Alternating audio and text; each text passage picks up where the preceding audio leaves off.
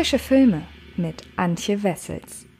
Hallo liebe Freds und herzlich willkommen zu einem neuen Frische Filme Podcast. In dieser Ausgabe geht es um einen Film, den ich euch auch bereits vorgestellt habe in den regulären Frische Filme Videos auf YouTube. Also schaut da unbedingt mal rein, gerade wenn euch dieser Film sehr interessieren sollte, was ich natürlich hoffe, denn ich habe ihn mir bewusst auch nochmal als Film rausgesucht, den ich im Podcast besprechen möchte, weil er unfassbar wichtig ist und weil ich möglichst viele Kanäle dafür nutzen möchte, um sie euch zugänglich zu machen. Denn die Rede ist von Vergiftete Wahrheit von Todd Haynes, meiner Ansicht nach der ja mit mit Abstand wichtigste Film, nicht nur dieses Jahres, sondern auch der ganzen letzten Jahre, denn er erzählt eine Geschichte, die jeder hören und sehen muss. Und ähm, deshalb von Anfang an mein eindringlicher Tipp, schaut in den Kinos, wo vergiftete Wahrheit läuft. Durch Corona und durch die generell geringe Konkurrenz einfach an Kinoprogrammen habe ich bereits festgestellt, dass der wirklich auch in großen Kinos, zumindest in meiner Stadt Hamburg und auch eben städteübergreifend in den einzelnen äh, Multiplex-Reihen hinaus läuft. Und deshalb, ja, schaut unbedingt, ob ihr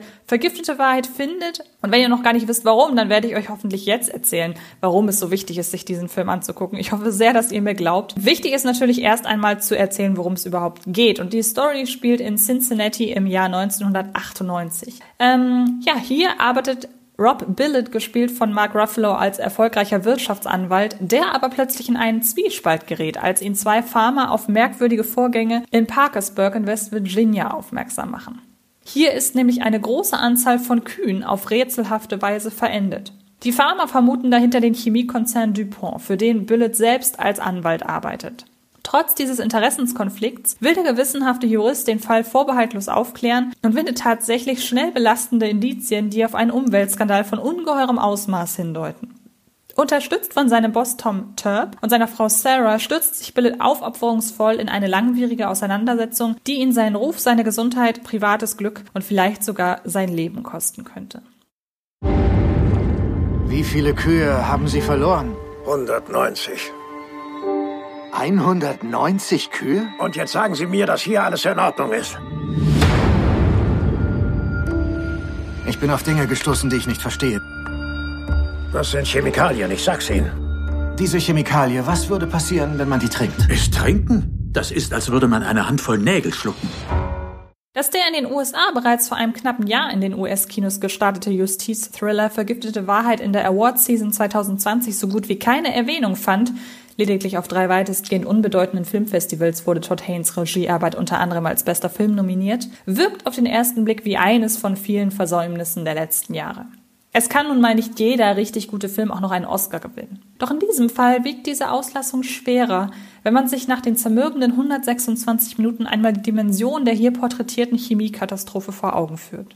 Auf den ersten Blick geht es nur um verseuchtes Trinkwasser. Schlimm genug, wenn man betrachtet, wie viele gesunde Menschenleben allein dieser Supergau gefordert hat.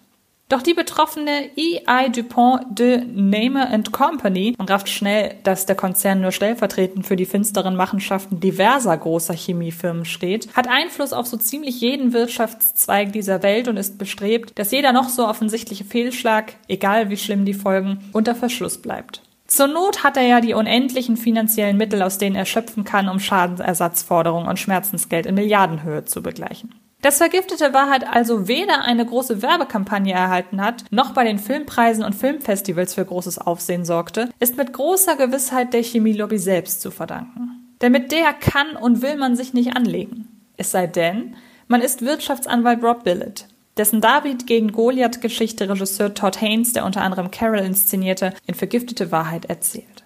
Zumindest bei dem Wort Teflon dürften bei den meisten Zuschauern die Alarmglocken schrillen. Die Antihaftbeschichtung auf Bratpfannen erhielt vor knapp 80 Jahren Einzug in die Haushalte dieser Welt und wurde von der Industrie zu Recht als riesige Innovation präsentiert. Dann der Skandal.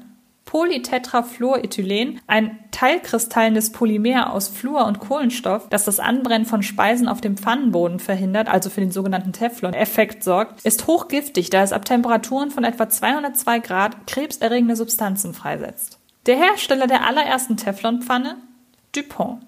Bis heute hat der Konzern viel Arbeit betrieben, um die wissenschaftlich belegte Gefahr zu relativieren. Mittlerweile werden etwa noch weitaus höhere Temperaturgrenzwerte kommuniziert. Dass das Augenwischerei ist und sich vermutlich jeder Zuschauer von vergiftete Wahrheit nach dem Kinobesuch seiner Teflonpfanne entledigen wird, ist allerdings nur eine Randnotiz, denn eigentlich geht es in dem Film um einen ganz anderen, einen noch größeren Skandal. Und spätestens jetzt sollte einem klar sein, in was für kontroverse Sphären wir uns hier bewegen. Nur so viel. Am Ende des Films verrät uns eine Texttafel, dass 99 Prozent aller auf der Erde existierenden Lebewesen Rückstände nicht abbaubarer Chemikalien im Körper haben. Eine Erkenntnis, die man erstmal sacken lassen muss. Dass vergiftete Wahrheit bei dieser Prämisse kein angenehmer Film ist, ist selbstverständlich. Doch Todd Haynes, der sich mit einem Not Here, Carol und Wonderstruck schon in so ziemlich jedem Genre ausgetobt hat, gibt sich dennoch alle Mühe, keine trockene Chemiestunde zu präsentieren, sondern eine Art Aaron Brockovich im David Fincher-Style. Im Zentrum seiner Geschichte steht diesmal keine aufopferungsvolle Umweltaktivistin, sondern ein nicht minder leidenschaftlicher Anwalt, der vor allem deshalb so eine wichtige Figur ist, weil er die Chemielobby aus dem Inneren kennt. Rob Billett stand als Wirtschaftsanwalt selbst viele Jahre auf der Seite von Dupont und hat dabei geholfen, Fehler zu vertuschen und Opfer zum Schweigen zu bringen. Auf Empfehlung seiner Großmutter lernt er jedoch einen Landwirt, gespielt von Bill Camp, kennen, dessen knapp 200 Rinder qualvoll verendet sind. Der Grund? Rückstände von Perfluorozat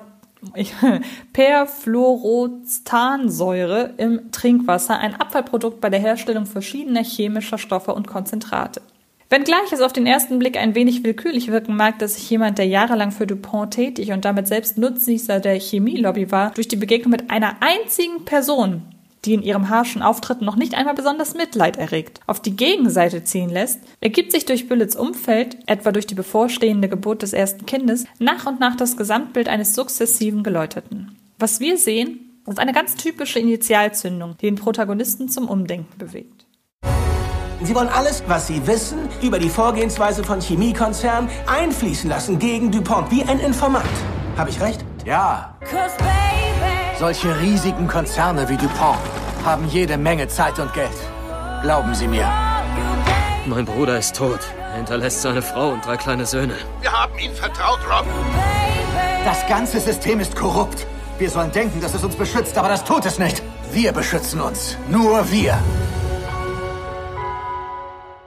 Doch gerade durch sein Wissen um die Macht solcher Großkonzerne wie DuPont ist Rob Billett längst keine typische Heldenfigur. Während Aaron Brockovich ihren Feuereifer und ihre Leidenschaft sehr extrovertiert nach außen trägt und damit auch ihr Umfeld ansteckt, ist Billett eher der stille Rebell, der um seine David-Position in diesem Machtkampf weiß. Manchmal wirkt es fast schon auf eine morbide Art und Weise komisch, wie ein so übermächtiger Gegner mit seinem vermeintlich kleinen Widersacher umgeht. Etwa wenn Rob zu Beginn seiner Recherchen hunderte Kartons unsortierter Akten und Unterlagen von Dupont ausgehändigt bekommt, weil der Konzern darauf setzt, dass der Anwalt daraufhin die Segel streicht. Wer hat schon die Zeit und Muße, sich durch so einen Zettelberg durchzukämpfen? Dass Billet sich davon nicht abschrecken lässt, er Tag und Nacht für seine Mandanten opfert, alle Hebel in Bewegung setzt, um den offensichtlich schuldigen Konzern dran zu kriegen und dabei Ehe und Gesundheit aufs Spiel setzt, macht ihn schlussendlich, auch durch einen herausragend intensiv aufspielen Mark Ruffalo, dennoch zu einer Heroenfigur, die nie darum bittet, wie eine solche gesehen zu werden und einfach nur unermüdlich für Gerechtigkeit einsteht. Billet setzt auf Fakten und Wissenschaft. Umso zermürbender ist es da, dass einem vergiftete Wahrheit unmissverständlich klar macht, dass es darum letztlich aber gar nicht geht. Selbst die ebenfalls via Texttafel eingeblendeten Informationen über Billets Erfolge vor Gericht, er erstritt für mehrere Mandanten Schadenersatzauszahlung in Millionenhöhe, verpuffen, wenn im nächsten Moment klar wird, dass ein Konzern wie Dupont eine solche Schadensersatzzahlung bereits innerhalb eines Arbeitstages wieder an Gewinn eingenommen hat. In vergiftete Wahrheit gewinnen am Ende die Bösen. Und trotzdem ist es wichtig, einen Film wie diesen anzusehen, den Todd Haynes gleichermaßen sachlich wie intensiv inszeniert. Sein Stammkameramann Edward Lackman sowie Komponist Marcello Sarvos hüllen vergiftete Wahrheit in unheilvolle Bilder und Klänge. Der Score wabert subversiv bedrohlich, die betont ruhige Kamera gibt einen tristen Einblick in das Schicksal der Dupont-Opfer und die Skrupellosigkeit des Konzerns. Sein Gesicht, Alias-Veteran Victor Garber in einer verdammt unangenehmen Rolle. Ein emotionaler Anker ist Anne Hathaway.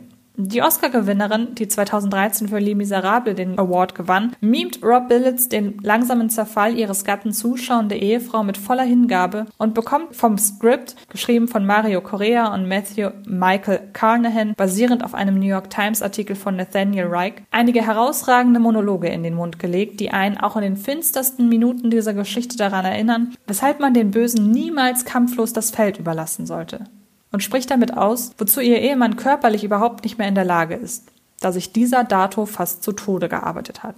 Kommen wir also zu einem kurzen, aber prägnanten Fazit. Mit seinem gleichermaßen hervorragend gespielten und inszenierten Justizthriller Vergiftete Wahrheit ist Regisseur Todd Haynes nicht weniger als der wichtigste Film des Jahres gelungen. Ihr könnt Vergiftete Wahrheit ab dem 8. Oktober in den deutschen Kinos sehen. Wie gesagt, ich äh, predige nochmal sehr gerne. Schaut euch diesen Film im Kino an und erzählt weiter, dass es diesen Film gibt, damit möglichst viele Leute ihn sehen. Ich bin restlos begeistert und kann an dieser Stelle einmal kurz äh, aus dem Nähkästchen plaudern. Der Film ist bei mir momentan mit weitem Abstand auf Platz eins meiner ja, Jahrestop-Liste so gesehen. Es ist für mich bisher der beste Film, den ich dieses Jahr gesehen habe. Ich habe ihn schon im vergangenen Jahr gesehen. Also es ist wirklich der absolute Wahnsinn. Ich äh, ja, hoffe, dass sich viele Leute mir anschließen und diesem Film eine Chance geben. Und ähm, ja, würde mich sehr, sehr freuen, von euch zu hören, was der Film mit euch gemacht hat, wie ihr damit umgegangen seid, mit den ganzen Infos, die da auf euch rein ja, prasseln. Ich bin sehr gespannt und ähm, verweise an dieser Stelle noch einmal schnell auf die anderen Podcasts, die diese Woche rauskommen. Das ist unter anderem eine kurze Erzählung zu Kurz und Schmerzlos Fatih Akins Regiedebüt, der nämlich nochmal eine Wiederaufführung erfährt in den Kinos. Also hört da auch unbedingt rein und schaut natürlich rein bei Frische Filme auf YouTube, auf dem Fred Carpet Kanal. Wo auch immer wir uns sehen oder hören. Ich freue mich auf euch, wünsche euch sehr viel Spaß im Kino und bis ganz bald. Das war Film ist Liebe der Podcast von Fred Carpet.